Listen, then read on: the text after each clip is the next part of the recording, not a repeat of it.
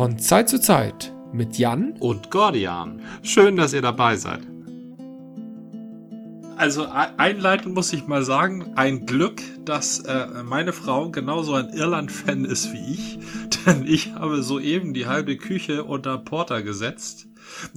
also mein Imperial Black Prototyp von Kervida ist mir äh, freudig erregt entgegengesprungen. Also ich habe es im Waschbecken geöffnet, das ist nicht so schlimm, aber es sehr ist, gut. Also es war überall plötzlich.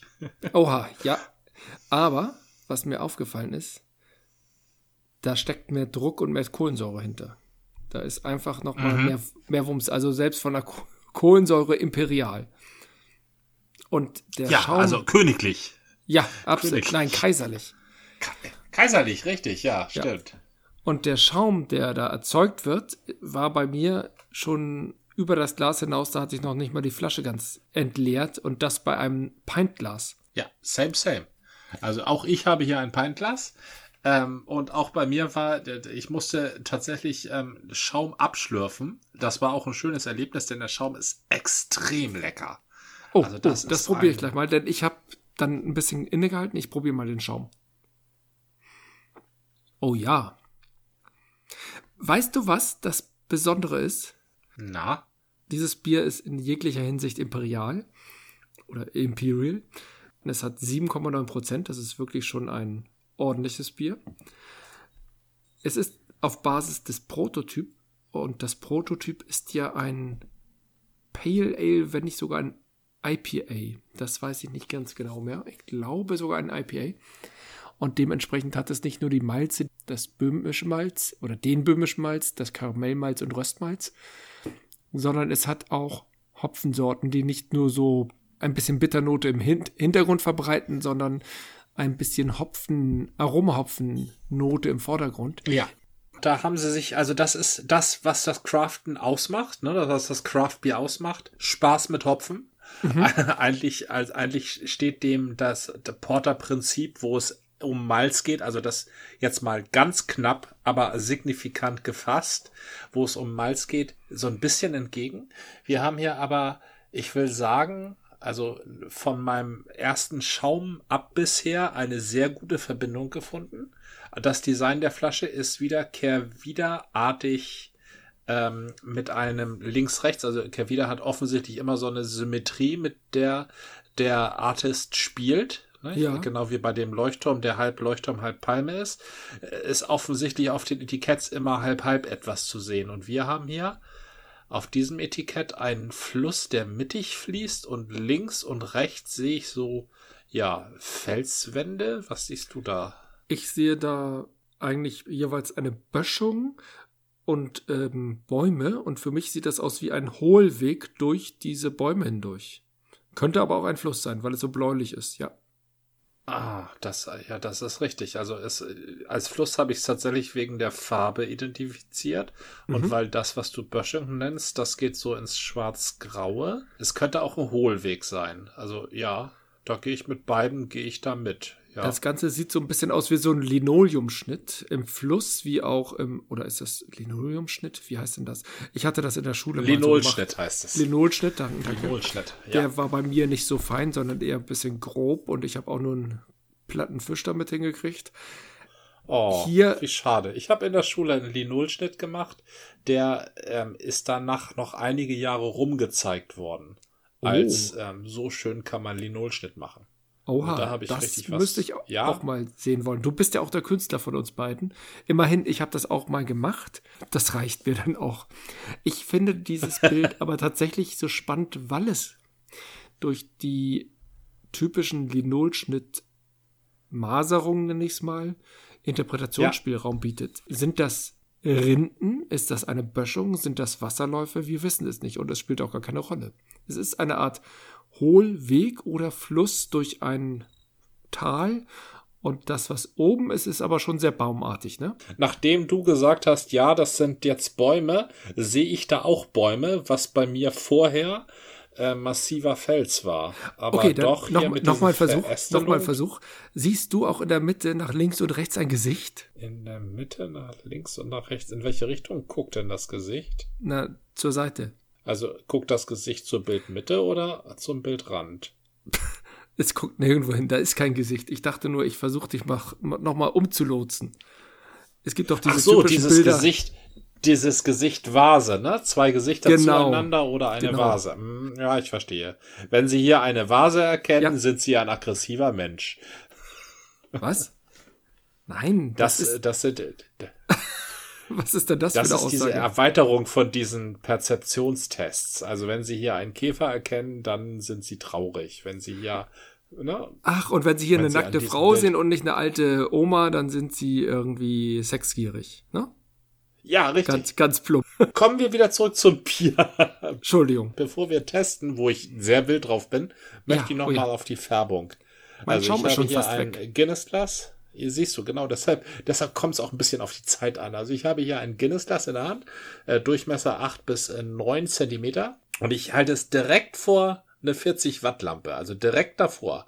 Und es kommt da kein Hauch Licht durch. Genau. Also nichts. Hier ist nichts. Das ist wie schwarzer Kaffee. Ja, das ist wie, ja, das ist also fantastisch. Also das ist, so soll's sein. Also so Ja. kann es sein. So muss es nicht sein. Das schmeckt vielleicht auch nicht jedem, aber das ist, das ist, wenn, wenn ich von Porter schwärme, dann sehe ich diese Farbe vor mir, dieses, äh, eine Lampe einfach mal abdunkeln können. Das Mhm. muss ein Porter auch können, ne? Ja, Aber ähm, kommen wir zum Okay. Wichtigsten. genau. auf das, was es wert ist.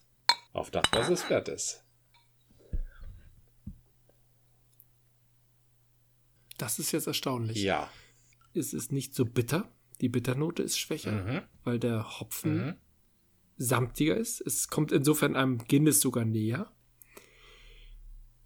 Ich spüre aber nur einen Hauch von Aroma. Im Schaum habe ich mehr gespürt oder geschmeckt. Da hast du völlig recht und das ist auch einer der Aspekte des Schaumens.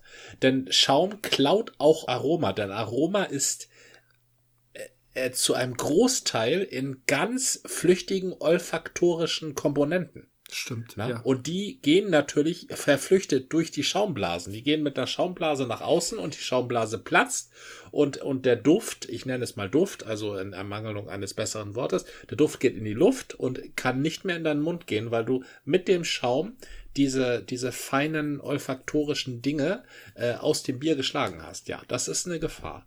Also ansonsten möchte ich alles bestätigen, was du gesagt hast. Mhm. Ja. Der Duft tritt in die Nase, wenn du trinkst, oder auch wenn man nur so seine Nase in, in das Glas hält.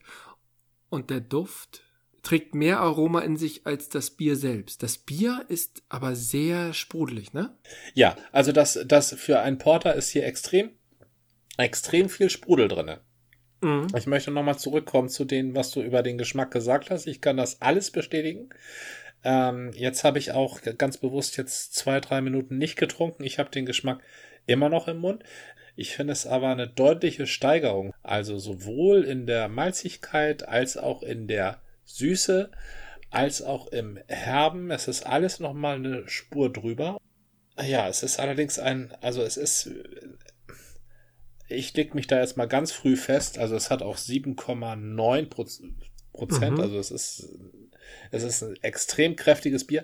Also die haben da drei oder vier. Sie haben da vier Hopfen drinne. Und Mhm. ich habe hier irgendwie, hier arbeitet sich für mich der Hopfen harmonischer ein in, in, in das Gesamtbild des Bieres. Genau. Der Hopfen will nicht im Vordergrund sein, auch wenn das Prototyp irgendwie Pale Ale oder so IPA im Grundsatz ist, aber das ist ja jetzt ein Imperial Dark Prototyp. Also es ist eine Komposition, also das ist das, warum ich Kraftbiere aufmache. Ja. Für solche Erlebnisse. Das, da, da hast du jemanden, der etwas so gekonnt komponiert hat, dass sich die einzelnen Dinge, also dass alles ineinander übergeht und alles ineinander greift und sich wirklich festhält. Also das ist ein, ein tolles Produkt. Ja. Oh, das ist aber wirklich ein Schritt. Ich, ich genieße Was das für richtig. ein Bier. Ich bin völlig begeistert. Ich möchte, ich möchte am liebsten den Braumeister von Kevida knuddeln gerade. Also das ist eine feine Sache. Ich habe den hier eben, hier eben noch ich mal glaube, mit so er heißt Wes Wesselow oder Weslow. Den wollten wir eigentlich Weslow, besuchen, aber es hat alles nicht bisher geklappt. Terminlich bei uns. Ah, das ist Mhm. genau. Also ich Also habe das Bier eben gerade noch mal aufgeschlagen mit einem Linkshanddruck Und der Schaum bildet sich wieder und er sieht wieder so appetitlich kaffeebraun aus und er ist so samtig und oh, was für ein, was für ein schönes Produkt. Ist Linkshanddruck sowas wie linksdrehende Biermoleküle? Ja, vielleicht sind das die leicht, leichter verdaulichen. Nein, ich, ich trinke halt mit der linken Hand. Weil du das so betont hattest, da überleg dich gerade Linkshanddruck, Linkshanddruck. Sonst mache ich das ja mehr mit so einem Rechtshanddruck. Handruck, nicht Druck. Du ich habe einfach nur beschrieben, was ich gemacht habe. Also nur beschrieben, was ich gemacht habe, aber warum ich es gemacht habe, kann ich nicht sagen. Das ist so ein bisschen so der Unterschied zwischen er, er, erklärend, äh, darstellen und, und erläutern. Ne? Ja, ja. Ja, genau, beschreiben und erläutern, ja. Äh, okay, nee, ich habe das mal mit links und mit rechts probiert. Ich habe da jetzt noch keinen Unterschied gemerkt. Aber es ist wieder ein bisschen Schaum im Bier. Diese tiefe Schwärze von diesem Bier spricht mich sehr an. Also das ist so eine ja. Kompromisslose, tiefe Schwärze. Das gefällt mir sehr gut. Das ist gut gemacht. Was mir hier tatsächlich nicht ganz so gut gefällt, ich hatte es ja schon erwähnt, ich bin nicht so ein Freund von Kohlensäure und die Kohlensäure ist hier sehr intensiv. Hier ist schon viel Kohlensäure, gerade für so ein dunkles. Und das führt auch dazu, dass der Schaum schnell schwindet. Ich kann ihn schnell wieder aufschlagen, da ist noch was drin. So, dann habe ich wieder einen Zentimeter Schaum, so knapp. Aha. Aber der ist dann auch schnell wieder weg. Der Schaum schmeckt toll, aber dieses Prickeln beim Trinken, das ist mir fast ein bisschen viel. Du hast völlig recht. Das, das Bier ist für einen Porter. Ne? Also mhm. äh, wir müssen ganz ehrlich sagen, äh, es steht nicht Porter drauf. Es steht Imperial Black Prototyp. Dass es Stimmt. ein Porter ist, das wissen wir.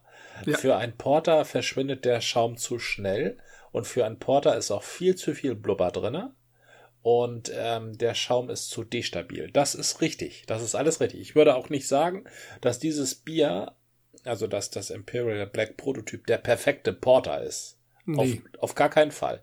Das ist aber ein sehr gutes Bier. Also das, ähm, ja.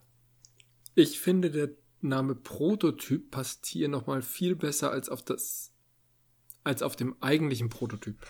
Denn das ist sowas wie ein Vorentwurf, ein Experiment und es ist als Experiment gelungen, hat noch seine Ecken und Kanten, aber trotzdem ein großartiges Erlebnis. Und trotzdem kann man darüber reden und sagen, ah, hier noch ein bisschen, hier noch ein bisschen, da müssen wir noch ein bisschen dran arbeiten. Und das macht das Bier auch auf der Metaebene nochmal spannend. Ja, ja, auf der, also das, das ist eine, ähm, eine Auseinandersetzung mit der Kervida Brauerei und ihrem, ihrer Geschichte ihren Ansprüchen an sich selbst mhm. und auch diesem, diesem, also das, was Craftbier auch haben muss, finde ich. Also die, das gesamte Craftbier, also alles, was mit Craftbier zu tun hat, äh, muss so eine Art Leichtigkeit haben, finde ich. So eine Art Witzigkeit. So eine Art ja, oder äh, Augenzwinkern. Nein, es kann auch ja, ernsthaft es, sein, aber es muss dann originell sein. Also originell nicht im Sinne von lustig, sondern originell von im Sinne von ideenreich. Kreativ. Äh, es ist ja. ja auch eine Kreativbrauerei. Es ist eine Kreativ.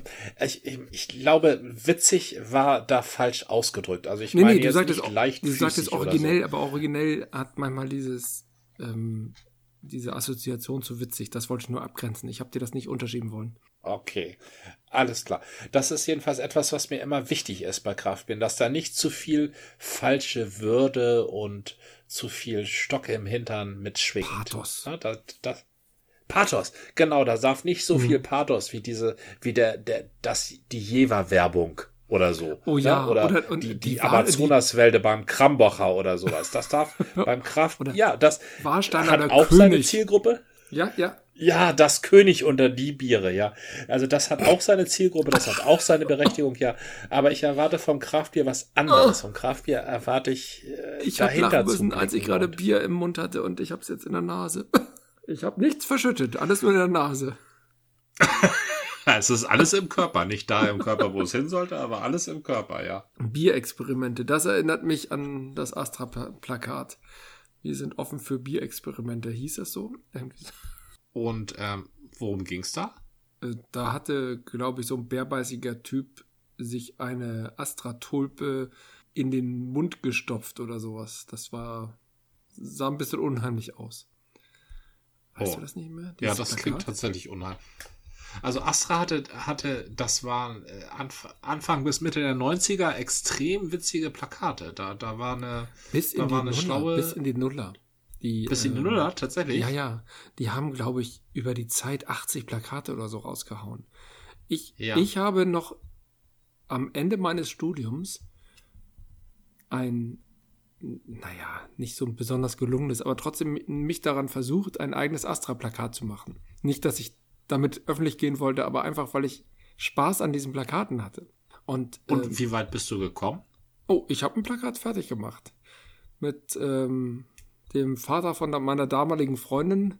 Äh, Das hing damit zusammen, wir. Nee, wir haben das wirklich inszeniert. Ich hatte im Studium mit, mit Tobi Bayer hatten wir kleine Scherze Ja. über die Astra-Plakate gemacht und hatten dann den Spruch Astra gegen Schuppen. Die hatten äh, immer gerne auch äh, irgendwelche Wortspiele. Mhm. Und da hatten wir uns dann gegen einen Schuppen gelehnt und Astra getrunken. Und dann die Tagline Astra gegen Schuppen. Das war jetzt nicht, wäre nicht das beste Plakat gewesen, aber hätte gut in diese Plakatreihe gepasst. Ja. Und ähm, wir hatten viel Spaß mit der Fotosession. Wir hatten viel Spaß irgendwie darüber, uns Gedanken zu machen, wie überhaupt das Plakat aussehen sollte. Das habe ich Tobi, glaube ich, später auch nochmal ge geschickt, weil ich das irgendwie ganz nett fand. Es war jetzt nicht so relevant, aber trotzdem hatten wir Spaß damit, kreativ damit umzugehen. Ich hätte ja einen Spaß gefunden, wenn Astra ein, eine Art Plakatwettbewerb gemacht hätte so, oder irgendwas userbasiertes, wo die Fans äh, sich da auch hätten einbringen können. Ich meine, das, Ja. das gibt es ja ab und zu.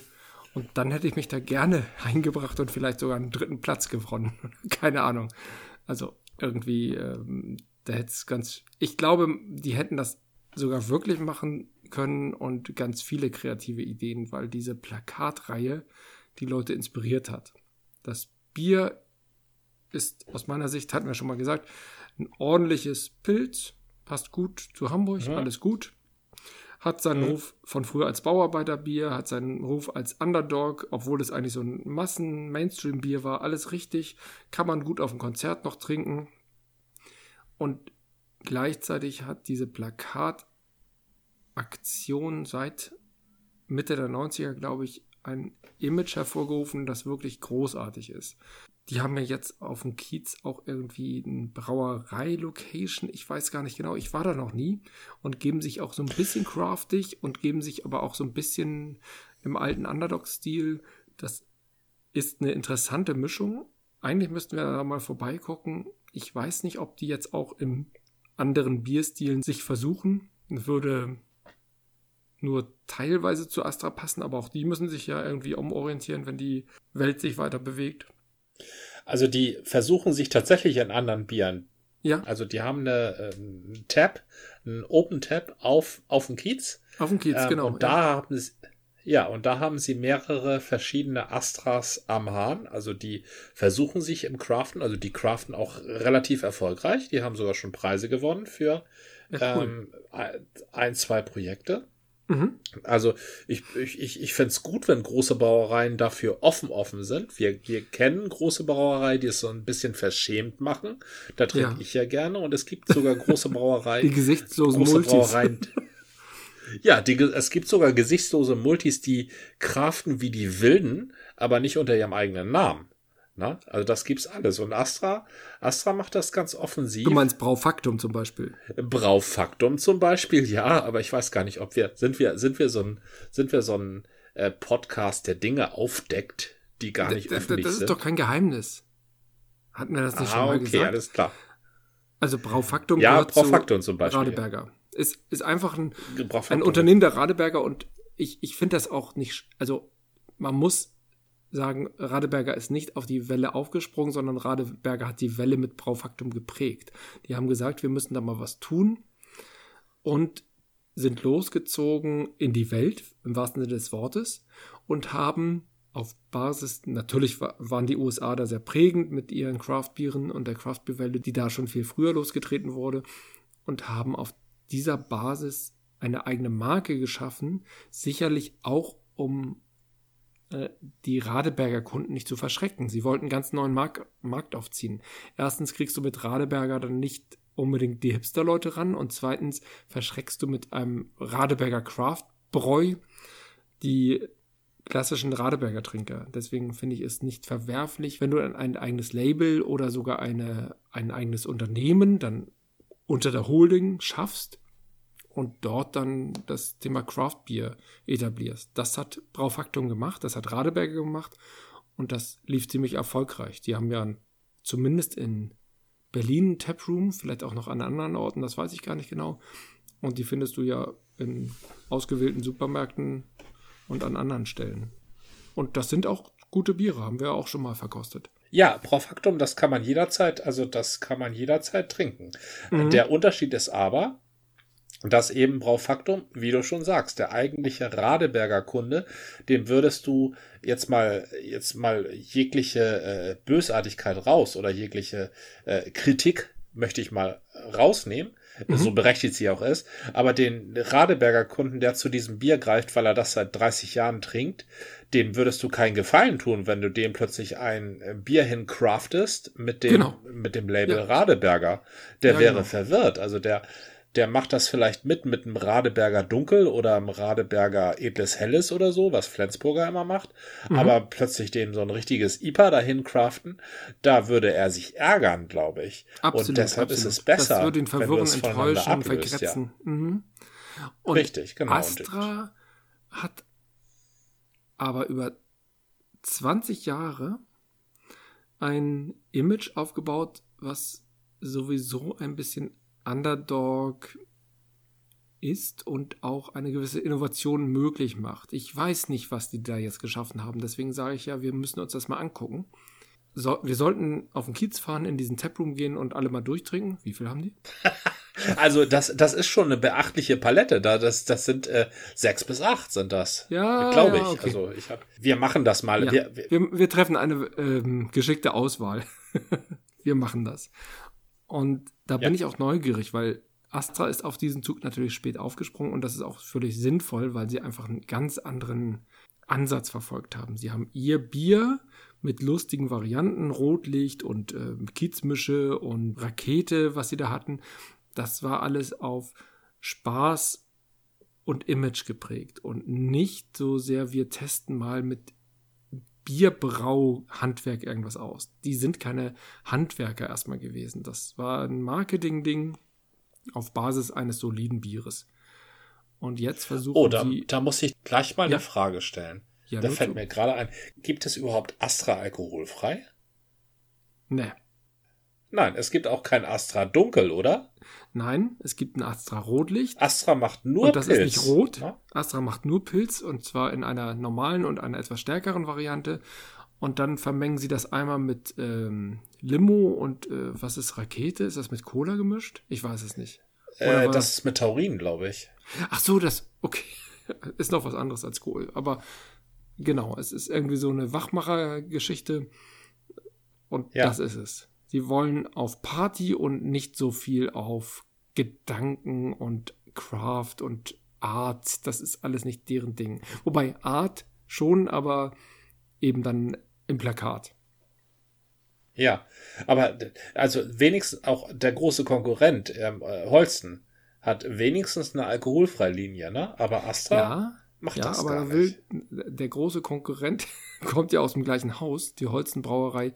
Astra gehört der Holzenbrauerei und Holzen gehört meines Wissens zu Anhäuser Busch InBev oder wie heißen die jetzt? Also dem größten Bierkonzern der Welt.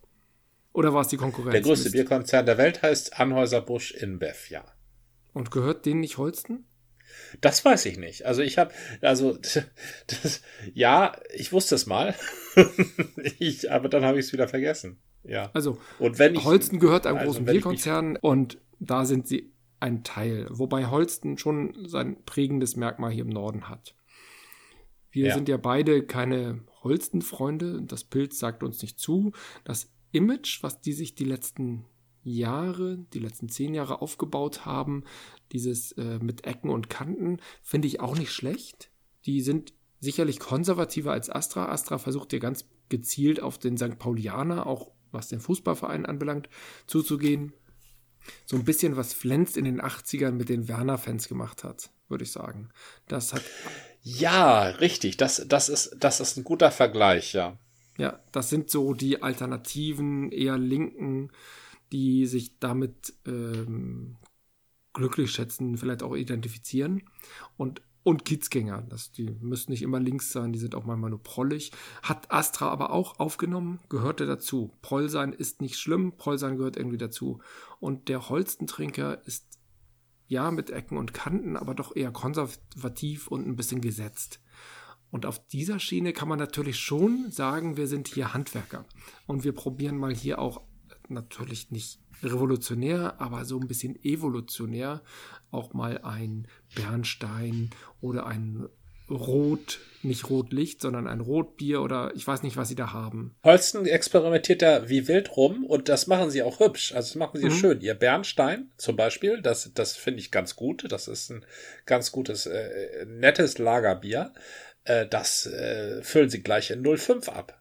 Was ich für mal kurz in Kraft reingeschnuppert eigentlich total konsequent finde. Da bin ich überhaupt nicht bei dir.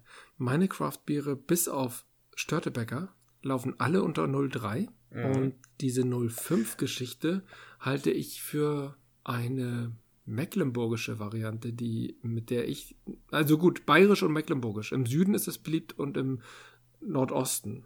Also Störtebecker schließt sich ja. da ganz seiner Heimat an, Stralsund, das passt ja alles ist mir zu viel. Ja. Ich habe deswegen kein Störtebecker mehr gekauft, weil es 0,5 ist. Das ist mir immer zu viel für so ein Schlückchen. Ich trinke eine Flasche Bier und dann bin ich schon dun von einem Bier.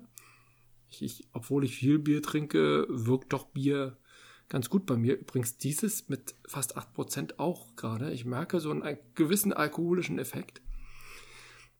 Nein, aber einen halben Liter muss ich nicht trinken. Ich bin sehr für 0,5 zu haben. Klar, ich bin ein großer Guinness-Fan. Das ist. Guinness ist, ist eine so. Ausnahme. Guinness ist absolut eine Ausnahme. Kriegst du ja auch zwar auch in der Dose, funktioniert auch ganz gut, ja. aber am besten aus dem Hahn und dann ist das Guinness-Bier einfach 0,5. Ja, bin ich bei dir. Ein Hefeweizen zum Beispiel ist auch üblicherweise 0,5. Wollte ich gerade anmerken, denn als ich dich nämlich genau. kennengelernt habe, Gordian, warst du für mich Mr. Hefeweizen. Was? Echt? So intensiv? Ja, ich habe dir ausschließlich Hefeweizen ausgeschenkt damals in der Kneipe. Stimmt, in der Zeit habe ich das bevorzugt. Ich glaube auch wegen der Menge. Und das Interessante Vielleicht, ist, weil es eine Student harte Studentenzeit war, ja, das ja, kann sein. Ja, ja, harte Studentenzeiten. Wir haben alle gelitten. Aber das Interessante ja. ist, dass ich möglicherweise auch deswegen auf Guinness umgestiegen bin, auch weil das 05 war, aber dann auch schnell gemerkt habe, das ist ja ein ganz anderer Geschmack. Aber heute befinden sich in unserem Kühlschrank Hefeweizen alkoholfrei in 03 und ich kämpfe dafür, dass ich die in 03 bekomme. Soweit zur Entwicklung. Ja. Nicht ja, das leicht. ist allerdings eine Entwicklung, ja. Ja, aber das Nein. gibt es. Tatsächlich schwer zu, zu bekommen. Ich ähm, hatte das einmal bei Flaschenpost. Da bestelle ich ja immer gerne das Helle von Ratsherrn. Das ist so unser Haus- und Hofbier. Und gerne auch 03 Franziskaner, Hefeweizen alkoholfrei, aber das gibt's nicht mehr. Das finde ich ein bisschen oh. gemein. Also das gibt es noch von Franziskaner, ja, also, aber nicht in diesem äh, Lieferdienst. Also 03 ist wirklich tatsächlich auch für Hefeweizen eine ungewöhnliche ähm, Größe, weil äh, kein Bier so sehr mit dem Glas, in das es kommt, zusammenhängt, wie eben Hefeweizen. Ne? Hefeweizen wird notwendigerweise im Hefeweizenglas serviert. Völlig richtig. Wir haben allerdings Hefeweizen-taugliche Flö Flöten, nenne ich die mal. Das sind so ganz schmale Biere, die einem Hefeweizenglas ja. einigermaßen nahe kommen und sehr passend dafür ja. sind. Ideal. Aber du hast völlig recht, das ist eher untypisch. Aber der Norden, der Nordwesten trinkt in 03. Der Westen trinkt so, ja sogar in 02 das will ich jetzt auch keinem abverlangen. Ja. Aber 03 ist hier das übliche Format. Und wenn dann Störtebecker mit 05 kommt, ich, du liebst es, vielleicht lieben es auch andere, aber ich würde behaupten, das schätzt nicht jeder. Mir ist das zu viel. Also wenn ich viel trinken will, nehme ich einfach zwei Biere, aber nicht jeden Tag. Es ist ein anderer Rhythmus. Ne? Ein Mhm. 05 Bier ähm, trinkt man in einem anderen Rhythmus als ein 03 Bier. Ähm, ich würde auch nicht jedes Bier in 05 haben wollen. Also das, das Zum Beispiel ähm, schlecht schmecken nee. wir nicht.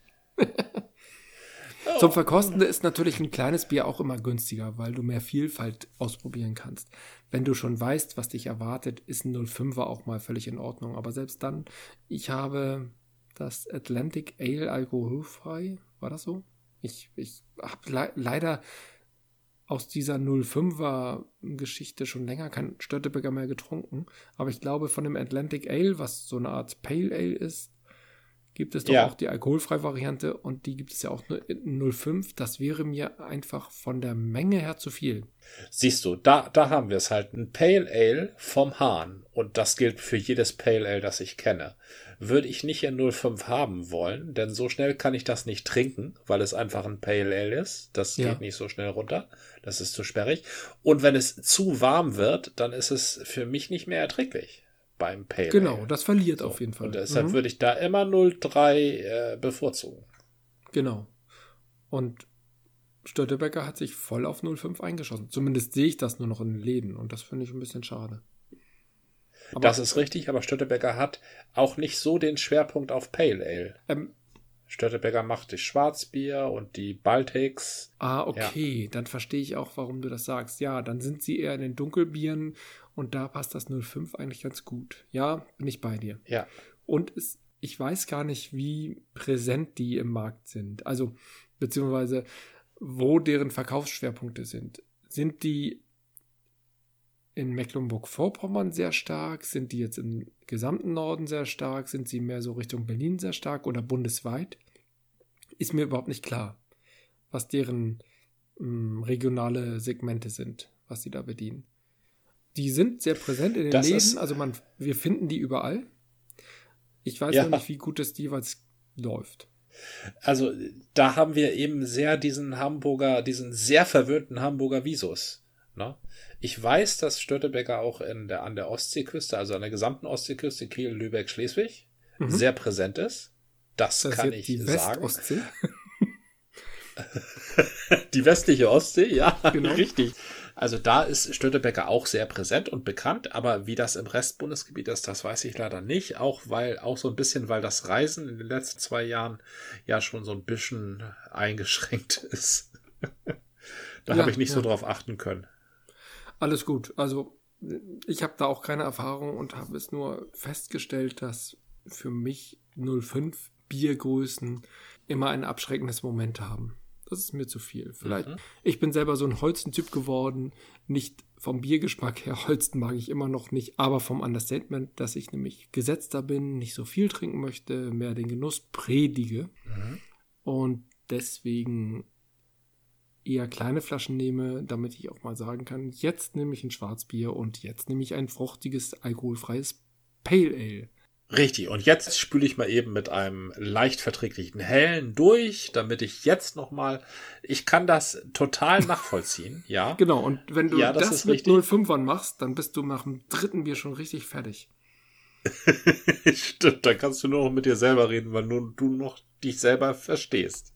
Ja, und andere wollen dich auch nicht mehr sehen. Ich bin hier, äh, richtig, ich bin hier bei den letzten Schlucken von unserem äh, Ja, Imperial Black Prototyp und ich muss sagen, der Geschmack ähm, ist nochmal anders, ne, wenn es wärmer wird, ja. Ja. Und ich glaube, ich bin jetzt hier bei den empfohlenen äh, 12 Grad. Und das ist immer noch ein sehr leckeres Bier. Und jetzt ist natürlich der Vorteil von dem Sprudel.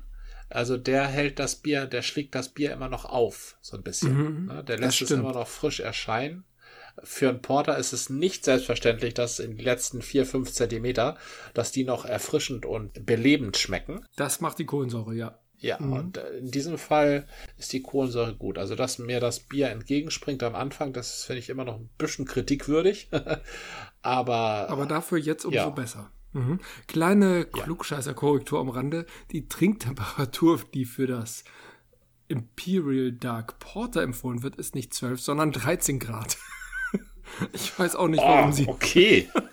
Das ist sehr, sehr genau austariert, glaube ich.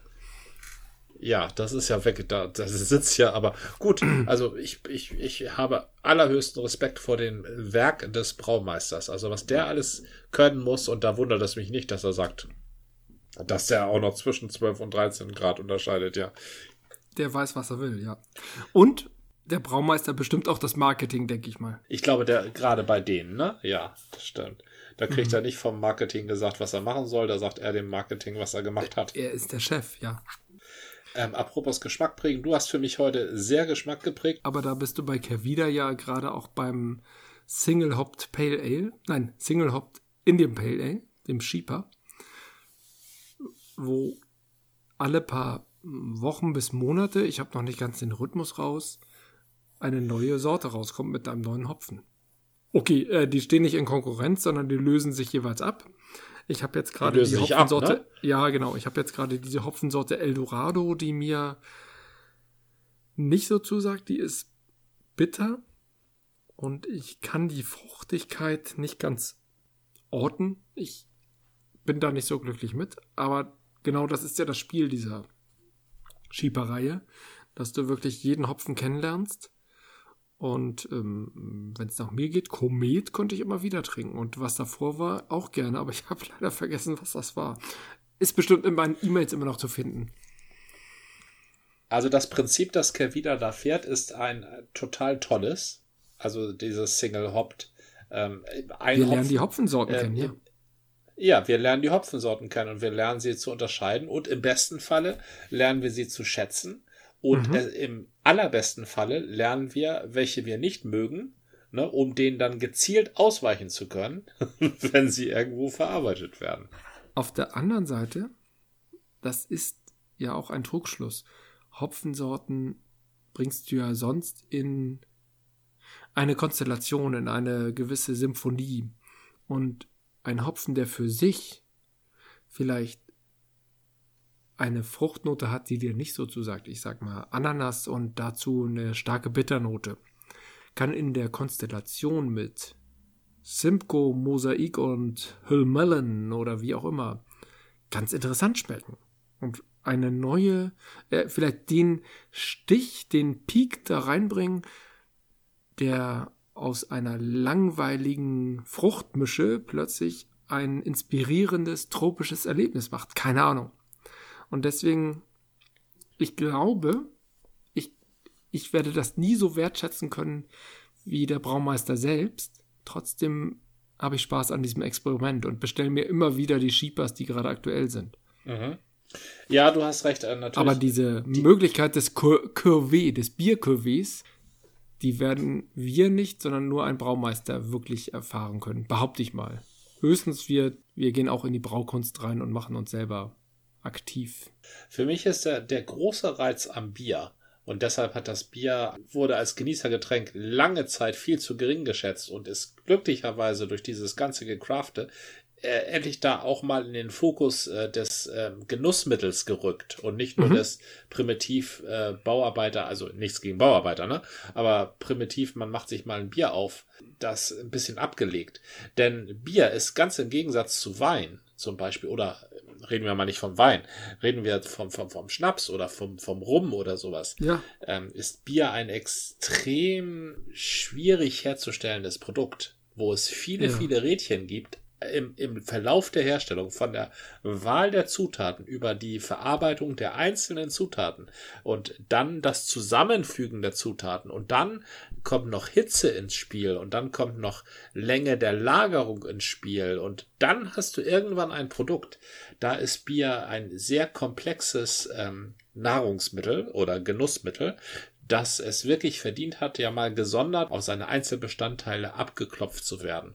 Und da tut diese Shipa-Reihe der Kervida einen, einen, einen großen, wichtigen Dienst, indem es einfach mal den ja. Blick auf den Hopfen lenkt und dir ermöglicht, einen Hopfen nach dem anderen kennenzulernen. Und du hast völlig recht. Natürlich, wie man den Hopfen kombiniert, so wirkt er dann anders. Ne? Aber mhm. trotzdem solltest du grundsätzlich mal wissen, ist Perle, ist das nun ein Fruchthopfen oder ist das ein Herber? Und ähm, bemerke ich überhaupt, wenn Zimko drin ist oder wenn Zimko nicht drin ist? Oder schmeckt ähm, Herkules nach Zitrone? Das sind schon wichtige, wichtige Herkules nach Zitrone? Ich glaube nicht. Nein. Aber soweit, äh, Also ja, wir definitiv wissen es jetzt. Ja, Schmeckt Herkules Herkules, nicht, nicht. Metrose. Nein, Aber- Herkules und Magnum glaube ich auch nicht, ja. Genau. Ich Ja. finde, unser Wahlspruch ist da richtig gut treffend. Auf das, was es wert ist, beinhaltet wirklich die Wertschätzung der Inhaltsstoffe. Habe ich schon von Cowboy Bebop erzählt? Nee. Das ist im letzten Jahr, wie es so schön bei Netflix heißt, als Live-Action-Serie ausgestrahlt worden. Leider nur eine Staffel. Also es gibt da eine Petition, die eine zweite Staffel einfordern. Das Ganze basiert auf einem Anime aus dem Jahre 99 und es gab auch, ich weiß nicht ob vorher oder zeitgleich, auch Mangas über eine nahe Zukunft. Ich glaube, sie definieren es als sowas wie 2070. Die Protagonisten Ach, die Protagonisten sind egal. Das Setting ist angelehnt oder erinnert, äh, oder der Ansatz ist, ich weiß, es heißt schon Cowboy Bebop, sind Kopfgeldjäger und das Ganze gemahnt schon ein bisschen an Firefly oder Serenity, ist aber doch ganz anders. Die beiden Protagonisten sind eben Kopfgeldjäger und fliegen durch den Weltraum. Die Erde ist nämlich durch den Mond der leider kaputt gegangen ist bei ersten Experimenten mit Sprungtoren, die irgendwie Raumschiffe von A nach B springen lassen. Da ist der Mond ein bisschen beschädigt worden und seitdem bröselt der runter auf die Erde und deswegen kann man da nicht mehr so gut leben. Das ist schon als Setting finde ich das super schön. Deswegen sind alle Menschen irgendwie überall anders hingeflogen, nur nicht auf dem Mond und auf die Erde. Der Mond geht ja kaputt und die Erde damit auch aber auf Mars und die versuchen gerade die Venus zu terraformen und auf Ganymed und auf Europa und auf Io und überall haben sie irgendwie so Dependancen eingerichtet, auch noch auf irgendwelchen Asteroiden im Asteroidengürtel, glaube ich. So ganz klar ist das nicht. Und Sprungtore gibt es jetzt aber und die machen auch nichts mehr kaputt. Aber die springen eben nicht von hier nach Alpha Centauri oder in die nächste Galaxis, sondern die springen von Mars zu, was weiß ich, Jupiter, zu den Jupitermonden. Und so sind die Dinge, die ja heute noch wahnsinnig weit weg sind, obwohl sie in jedem Science-Fiction-Film immer sie ähm, das gleiche Stadtviertel aussehen. Ah, ja. Wenn ich mir so Star Trek anschaue, dann fliegt da mal kurz die Enterprise an drei Planeten vorbei und dann ist man zu Hause. Und das in Normalgeschwindigkeit. Und da sind die Dinge einfach richtig weit entfernt und die haben auf diesem Planeten immer so Inseln von terraformten Gebieten und das sind so Städte, die so runtergekommen sind wie New York oder Tijuana der 70er der oder 60er. Dort fahren sie dann auch mit Autos, die so aussehen wie Chevys oder so wie Cadillacs, mehr sowas. Und insgesamt ist es ein cooler Stilmix aus 60er und 2070er. Und das macht extrem viel Spaß. Die Musik klingt wie aus einem aufgedrehten James Bond-Film vielleicht oder so. Und ähm, die Protagonisten jagen, wie gesagt, irgendwelche Übeltäter, haben natürlich beide, äh, später gibt es dann weitere Protagonisten, die haben alle irgendwie einen zwielichtigen Hintergrund und das ist wirklich ein absolut cooles Setting. Also schon Ist das denn ein Zeichentrick oder ein Realfilm? 1999 oder 98, 99 war es ein Zeichentrick, das war ein Anime. Aber ich bin, was ich auch empfehlen würde, mit dem Realfilm gestartet.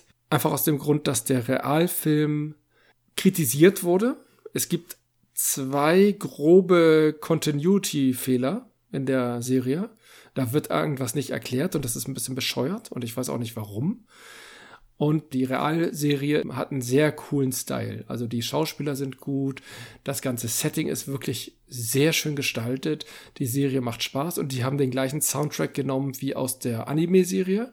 Und jetzt sehe ich gerade die Anime-Serie und sie macht mir auch wahnsinnig viel Spaß. Die Stories sind ein bisschen anders, gerade die Hintergrundstories, aber die Charaktere sind die gleichen. Und ich hoffe, dass die sich vielleicht bei Netflix irgendwann nochmal durchringen und eine zweite Staffel bringen. Ich kann mir vorstellen, das ist teuer, denn das ist mhm. sehr auf, aufwendig gestaltet, aber es macht so viel Spaß und ist so dynamisch und ist die Charaktere sind so cool, da sind so tolle Sprüche. Also das ist wirklich eine Kombination aus Near Future mit den 60ern. Und zwar auch völlig unlogische Kombinationen. Warum sieht irgendein Asteroid so aus wie ein runtergekommenes Tijuana aus den 60ern? zum Beispiel. Ist aber egal, es sieht cool aus. Ja. Also der Style ist wichtiger als die Logik. Und das macht die Serie, die kümmert sich nicht so sehr. Die ist nicht total unlogisch, aber es werden einfach Settings in den Raum gesetzt, wo du denkst, wenn du das so ein bisschen hinterfragst, wie kommt's denn jetzt dazu? Wieso ist denn da jetzt schon so eine Patina irgendwie an diesen ganzen modernen Dingern, die da jetzt rumstehen? Wichtige Orte sind Bars und Kneipen, Glücksspielsalons und natürlich Hafenviertel. Warum auch immer Hafenviertel? Das ist aber immer so. Also ganz viel findet dann trotzdem noch in Autos und Schiffen statt.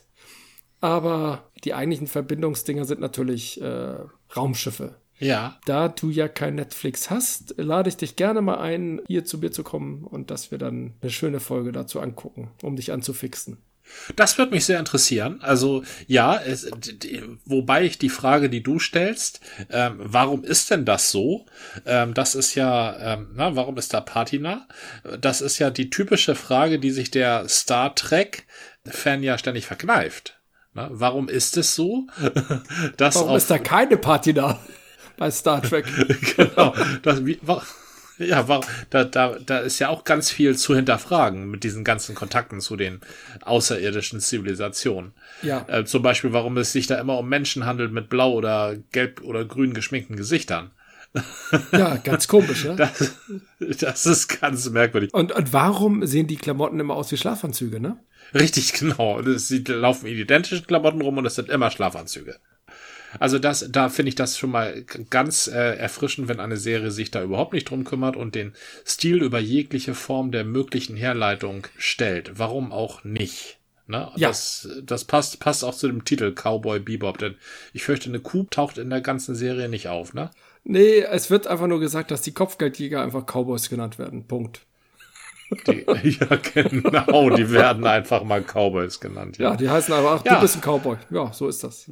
Also ist ein einfach und es sind wirklich das ganze Setting der, die Stories, die strotzen nur von Coolness und Abgefucktheit und es, jeder ist irgendwie, ja, also alle über, ich glaube, es ist immer ein Coolness-Wettbewerb, das ist das Erste. Erst dann wird geschossen. Und geschossen wird auch meistens immer noch mit Patronen. Das ist auch sehr schön. Da gibt's keine Lasergewehre oder so ein Quatsch. Nein, da gibt's Revolver. Oder normale Pistolen. Ja, ich verstehe. Oder eben, was der eine Protagonist Spike Spiegel sehr gut umsetzt, ist natürlich der äh, waffenlose Kampf. Also da ist er richtig gut und auch wiederum cool. Und der kann wirklich tanzen, wenn er kämpft. Mhm macht echt Spaß. Die Schauspieler sind wirklich gut gecastet, das, das ist echt eine Freude.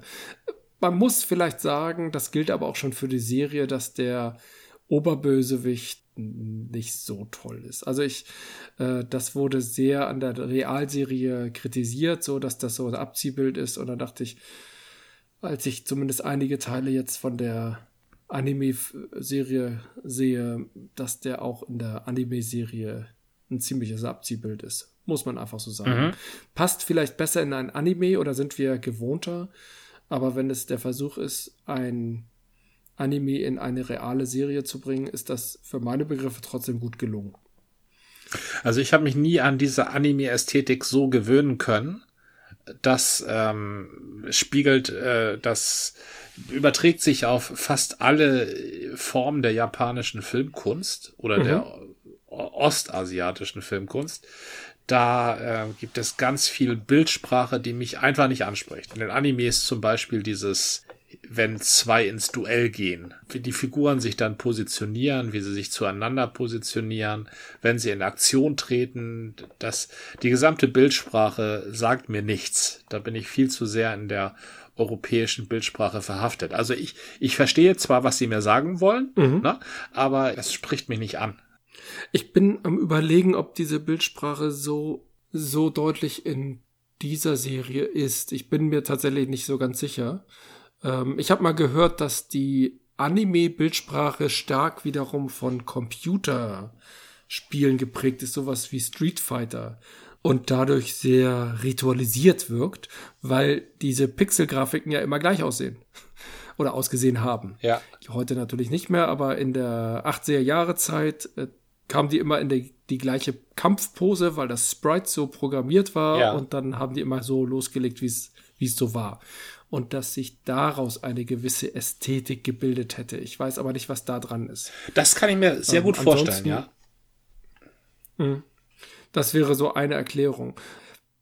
Es gab etliche Stimmen, die gesagt haben, sie haben bisher oder damals in den 90ern noch keinen Zugang zu Anime-Serien gehabt und dann hätten sie Cowboy Bebop gesehen und äh, hätten sofort gesagt, Anime kann ja doch was und so, dass Cowboy Bebop schon was Besonderes sein ich soll. Ich habe sehr wohl Anime-Serien geguckt, un unabsichtlich, Heidi zum Beispiel, mhm.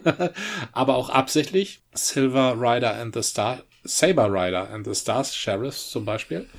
Das war ein ja. ganz toller Anime. Der hatte aber nicht, der war mehr auf europäische Sehgewohnheiten zugeschnitten und hatte nicht die japanischen oder ostasiatischen ähm, Sehgewohnheiten. Beziehungsweise die Figuren haben sich nicht so verhalten, wie sich ostasiatische Figuren verhalten. Da möchte ich ein Beispiel nennen, weil mit Bildsprache habe ich mich sehr beschäftigt. Verlegen sein ja. oder in Verlegenheit gebracht werden. Von das Gesicht verlieren bis peinlich berührt sein ist im mhm. Japan ein Riesenthema. Na, das ist da ja. ähm, eine ganz, ganz wichtige Sache und bei uns nicht so. Also in Europa nicht so. Was die japanischen Figuren machen, wenn sie verlegen sind, das ist etwas, das dann fang, fangen sie an mit den Armen zu wedeln, kneifen die Augen mhm. zusammen, weinen fast oder ja. ähm, nehmen eine Hand hinter den Kopf oder wenn sie sehr verlegen sind, dann nehmen sie beide Hände in, den Kopf. Und dann beginnen sie mit den Füßen zu stampeln und all sowas. Das sagt mir nichts. Mhm. Das gucke ich mir an wie Tiere im Zoo, aber da habe ich keine Identifikationsmöglichkeit. Da kriege ich keinen Grip. Und auf diese Sachen hat zum Beispiel Saber Rider ver verzichtet. Und auch äh, die frühen Animes, die sie exportiert haben, also für einen internationalen Markt gemacht haben. Akira zum Beispiel, der erste Anime, den ich gesehen habe. In, Im Kino übrigens in einem Double Feature mit Blade Runner. Meine erste Anime Erfahrung war bestimmt die Biene Maya.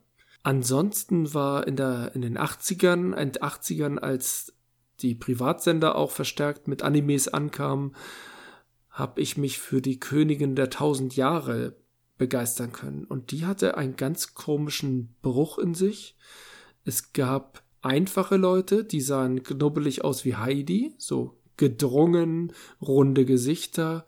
Und dann gab es irgendwie diese Königin und noch andere wichtige Leute, die äh, direkt daneben standen und aussahen wie äh, so Manga-Style, hoch aufgeragene Figuren, äh, die, die überhaupt nicht zu diesen Knubbelfiguren passte. Und ich habe nie ganz verstanden, was diese Dualität der Ästhetik in einer Serie gemacht hat. Ich habe die auch immer nur in Fragmenten gesehen.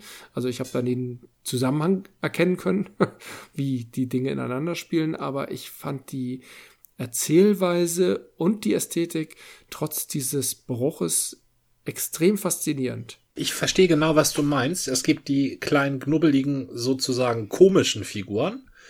Die haben auch ja. meistens etwas schmalere Augen, weil das nämlich die eigentlichen Japaner sind. Und dann, obwohl Japaner noch nicht lange noch nicht so schmale Augen haben wie beispielsweise Chinesen oder andere ostasiatische Völker.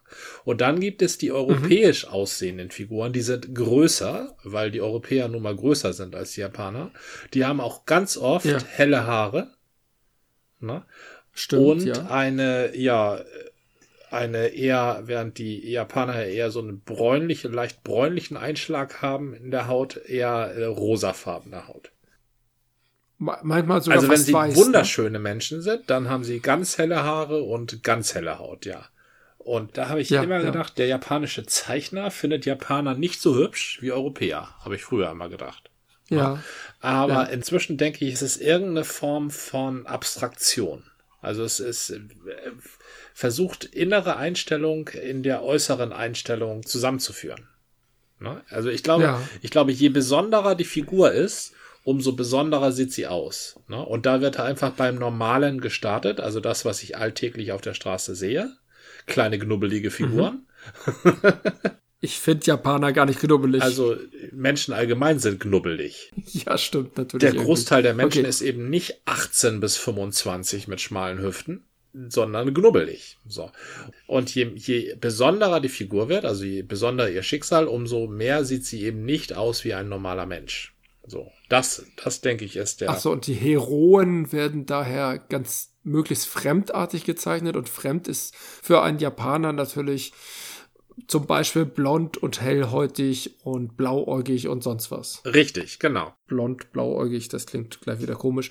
Äh, aber das ist eben für einen Japaner untypisch und deswegen fremd und deswegen was Besonderes. Vielleicht ist es aber auch so, dass der Japaner Europäer hübscher findet als Japaner.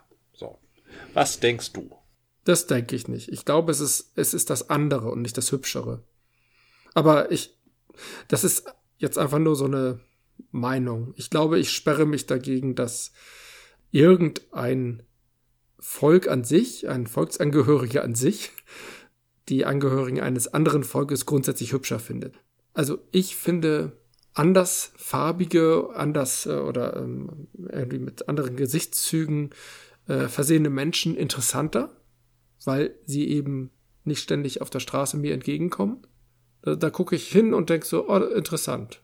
Ob ich das nur schön oder weniger schön finde, ist zweitrangig, aber das ist erstmal so ein Blickfang. Und genauso ist natürlich in einem Anime, wenn du etwa eine besondere Figur zeichnen möchtest, dann ist es die Figur, die dir unvertraut vorkommt. Und das ist zum Beispiel ein blauäugiger, weißhaariger oder blondhaariger, hellhäutiger Europäerin. So, wie auch immer. Das wäre eine Erklärung dafür. Aber ich glaube, wir bewegen uns in einer besonderen Art von Anime, die nicht von allen Animes so erfüllt wird. Wenn ich jetzt an die Ghibli-Filme denke, die mir sehr am Herzen liegen, die haben weder zwangsläufig die, diese genubbeligen Wesen, noch haben sie diese ähm, abgefahrenen, überzeichneten fremden Wesen. Ja, also bei Akira gab es das beispielsweise auch nicht. Ne? Bei Akira handelte es sich aber ist, definitiv ja. von Anfang bis Ende um Japaner bei One mhm. Piece zum Beispiel. Eine, ich weiß nicht, ob die noch sehr populär ist, aber zumindest vor fünf bis zehn Jahren war das eine sehr populäre ähm, Anime-Serie. Da fährt ein ja. Pirat, ähm, so ein Strohhut-Pirat durch so eine idealisierte Piratenwelt und es ist auch eine Karibik-Piratenwelt. Ist keine japanische, obwohl es ja sehr eine, obwohl die chinesischen Piraten eine, eine viel längere, erfolgreiche Piratengeschichte haben als die Karibik-Piraten, die es eigentlich nur 40 Jahre gab, von 1680 bis 1720. Aber das ist die Zeit der Karibik-Piraten, während im chinesischen Meer es ja heute noch Piraten gibt. Ja. Handelt diese One Piece, von One Piece hast du noch nie was gehört? Nein. Von der Strohhutbande? das ist jedenfalls eine Piratenbande bei One Piece. Und äh, der Protagonist, das könnte wohl ein Japaner sein, zumindest hat er schwarze Haare. Aber ansonsten sind alle anderen, die auf seinem Schiff sind, das ist irgendwie einer mit grünen Haaren, einer mit weiß-blonden Haaren und ein James Bond Anzug und einer Frau, die hat glaube ich rote Haare und ein Elch. So, das sind Was? alles keine. Ein Elch? Ja, ein, ja, ein Elch, der kann sich in einen starken Elch verwandeln. Das ist die Strohbande. Und da gibt's noch so einen Navigator, der hat aber lockige Haare. Der ist also auch kein Japaner. Also mhm. das, die bestehen hauptsächlich aus Nicht-Japanern. Und davon ist kein, da ist übrigens kein Schwarzer bei. Und wenn ich mir, kennst du Dragon Balls? Das ist noch älter, ne? Dragon Balls sagt mir was. Also kennen kann ich nicht sagen, aber ich weiß, das ist eine sehr populäre Serie, auch heute noch. Aber ich kenn's nicht. Ja, da gab's nicht so diese, diese langen, ästhetisch schlanken Menschen. Mhm. Die gab's nicht. Aber wenn sich der Dragon Balls Protagonist ähm, wenn der genug Dragon Balls gegessen oder gesammelt oder ich weiß gar nicht, was der mit den Dragon Balls gemacht hat, dann wurde er irgendwann zu einem Super Saiyajin. Und ja. dann bekam er blonde Haare. So, ah, während okay. er vorher schwarze Haare hatte. Also ich glaube irgendwie, man müsste das vielleicht mal untersuchen, aber wenn ich, je mehr ich drüber nachdenke, umso eher denke ich, Mangas oder Animes sind rassistisch, ja. Doch. Also mal ganz abgesehen von dem Frauenbild, was da vermittelt wird, aber das, das, oh ja. ähm, aber auch nicht, das kann man ja auch nicht verallgemeinern. Also das gibt es zum Beispiel in One Piece sind die Frauen extrem emanzipiert. Da nehme ich mir wieder Ghibli, wo wirklich weder Rassismus noch ein komisches Frauenbild, wenn höchstens ein leicht äh, klassisches Frauenbild, äh, weil viel Familie eine Rolle spielt, aber die Frauen haben da immer was zu melden und Frauen sind da und Mädchen, Frauen sind da gerne auch mal Protagonisten. beim Cowboy Bebop zum Beispiel spielt ein Asiate zumindest mit. Ob er, äh, da er auf dem Mars geboren ist, kann ich, kann ich jetzt nicht sagen, ob er Japaner oder Koreaner oder sonst was ist. Aber ganz klar mit asiatischen Zügen. Und der zweite, das, da war ich mir in der, in der Anime-Serie, wäre ich mir nicht ganz sicher, der ist jetzt in der Realserie von einem Schwarzen gespielt, sehr, sehr überzeugend. Also das passt auch sehr gut zur Anime-Serie, aber hätte ich die Anime-Serie gesehen, hätte ich nicht gesagt, ja, das ist ein Schwarzer oder Weißer. Der ist nicht explizit schwarz, im Zweifelsfall hellschwarz, äh, kann man das so sagen, also so mittelbraun. Und dann spielt dann eine Frau mit und die ist sehr, wieder sehr auf, ähm, mit Sexualattributen versehen.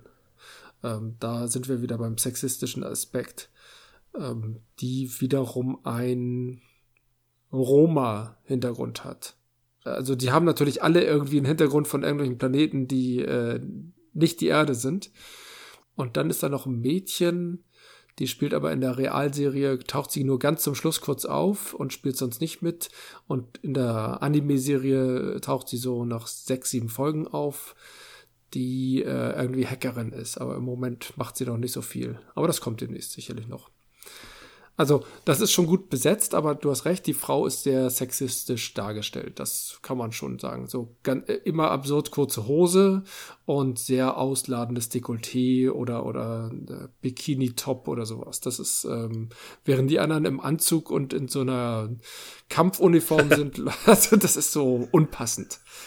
Äh, das ist schon Sexismus, den sie sich da äh, geleistet haben, der wird der Serie nicht so ganz gerecht recht, höchstens wenn du sagst, ja, die spielen ja in so einer komischen Mixtur aus 60er, 2070er. Das ist sicherlich ein Streitpunkt oder ein Kritikpunkt in dieser Serie und das gilt auch für die Real- wie auch für die Anime-Serie. Aber insgesamt finde ich das super ja. spannend, dieses Thema, was sich eigentlich hinter der Anime-Ästhetik, zumindest hinter der verbreiteten. Ghibli ist, glaube ich, insgesamt sehr untypisch, deswegen müsste man das da so ausklammern, aber diese klassischen Serien, Anime-Serien oder auch die, klassischen Mangas, äh, woher beziehen die eigentlich ihre Ästhetik und welche Klischees werden da benutzt, bedient, wie auch immer? Keine Ahnung.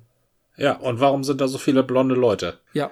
Na, das ist eine wirklich, das ist wirklich extrem merkwürdig, wenn ich mir vorstelle, wir hätten hier, wir würden, die, in den belgischen Comics würden, ja, belgische Comics haben wirklich keine rühmliche Geschichte, was die Darstellung von Asiaten oder überhaupt anderen Völkern mhm. angeht. Aber stell mir vor, wir hätten hier Gebrauchscomics und da würden die ganze Zeit Ostasiaten eine Rolle spielen. Das wäre ja völlig merkwürdig. Und zwar am besten immer als die herausragenden besonderen Figuren. So wäre es dann ja. Genau, am besten immer als die Chefs. Ja. Da ist übrigens Saber Rider and the Star Sheriffs auch ein sehr interessantes Beispiel.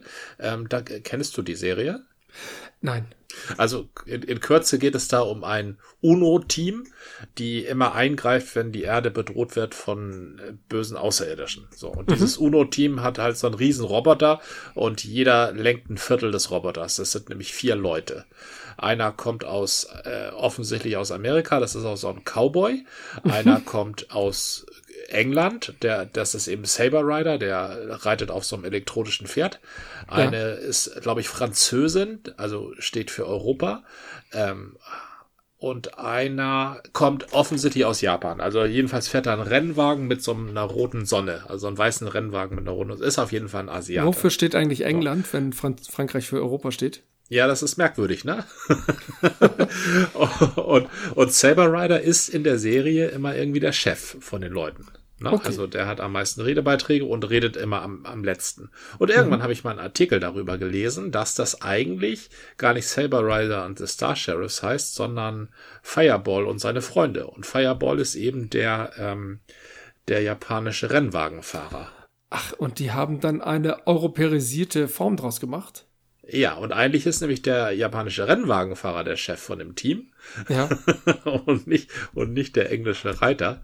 Ja. Aber das ist, wie gesagt, nur so ein Gerücht. Und äh, außerdem sind die da auch immer alle ganz normal angezogen. Und dass es nicht alles Japaner sind, erklärt sich halt daraus, dass es so eine UNO-Truppe ist. Genau, ja? genau. Ist zwar der afrikanische ja. Kontinent ein bisschen vernachlässigt, aber was soll's. Ja, also der afrikanische Kontinent scheint mir überhaupt Also der Afrikaner ist mir in, äh, in Mangas, glaube ich, wird überhaupt sehr stiefmütterlich behandelt, ja. Kommt also praktisch gar nicht vor. Also, dass er in der Verfilmung immerhin vorkommt, ist ja schon mal, das ist ja schon mal was. Also ich könnte mir vorstellen, dass der auch schon im Anime so gemeint ist. Das kann ich für mich nur nicht so entschlüsseln, weil er nicht so erst nicht eindeutig farbig. Ähm, von daher haben sie sich da vielleicht das ähm, offen gehalten. Das könnte sein. Aber ich finde ihn sehr gut besetzt in der Realserie mit dem Schwarzen. Der, der ja. erfüllt die Rolle, die es im Anime, die er im Anime hat, sehr gut. So ein bisschen so ein griesgrämiger, aber ein Herzenstyp. Sehr schön. Ja, ach, müssen wir mal angucken. Kommst du mal demnächst vorbei? Machen wir hier eine kleine Binge-Session. Oh ja, das finde ich gut. So gleich mal drei, vier Folgen, damit ich einen umfassenden Eindruck bekomme.